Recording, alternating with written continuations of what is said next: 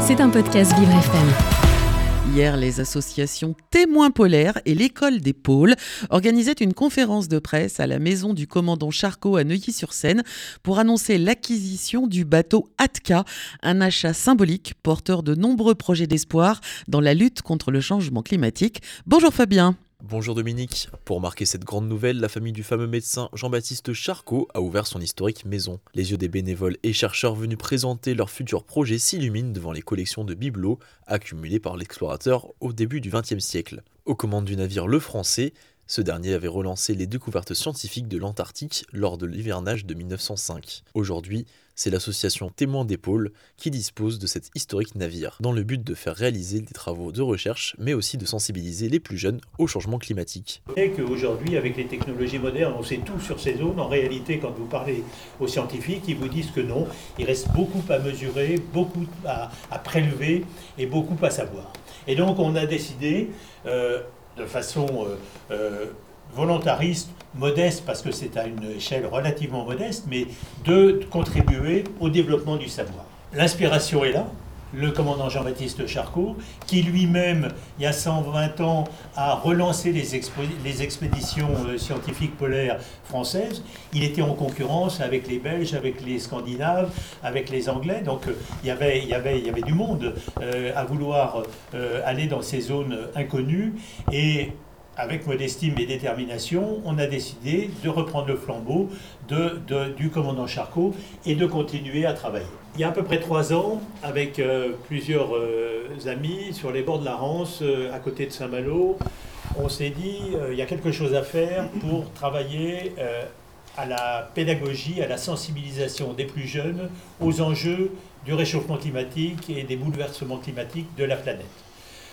on constatait que euh, les enfants euh, euh, étaient en demande d'informations, en demande d'éléments, alors qu'on on entendait beaucoup de contre-vérités, des enfants qui disaient que le Soleil se rapprochait de la Terre et que c'était l'explication du réchauffement climatique.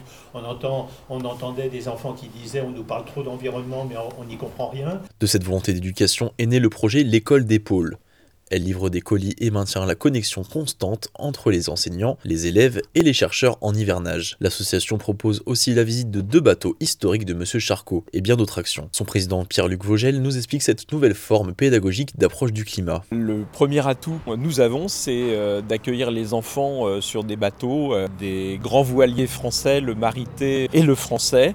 Et puis ensuite, il y a une méthode pédagogique qui est basée sur l'émerveillement, la fragilité des pôles, et on n'est pas du tout sur euh, de l'écologie punitive, on n'est pas du tout dans la moralisation et, c'est vraiment cette méthode pédagogique qui est notre, notre second euh, atout. Ça fait un an et demi que nous existons et on a pu accueillir euh, au total 27 000 jeunes si on cumule à la fois ceux qui sont venus sur les bateaux, ceux qui ont été accueillis à terre et également notre opération de suivi d'une exploration en Antarctique marin des glaces. Alors au début c'était c'était une démarche euh, de notre part à l'égard euh, des écoles, euh, des collèges, des lycées. Maintenant, notre travail est facilité parce que ce sont plutôt eux qui viennent vers nous parce que, bah, que, les retours étant très positifs à la fois des professeurs et aussi des élèves, on a vraiment une demande lorsqu'on est en escale de La Rochelle au Havre. Donc maintenant, on est, on est très, très sollicité. Ces associations ont réussi à acquérir le bateau Atka, plus léger que les grands navires d'expédition brise-glace. Il permet de s'enfoncer plus loin dans les pôles.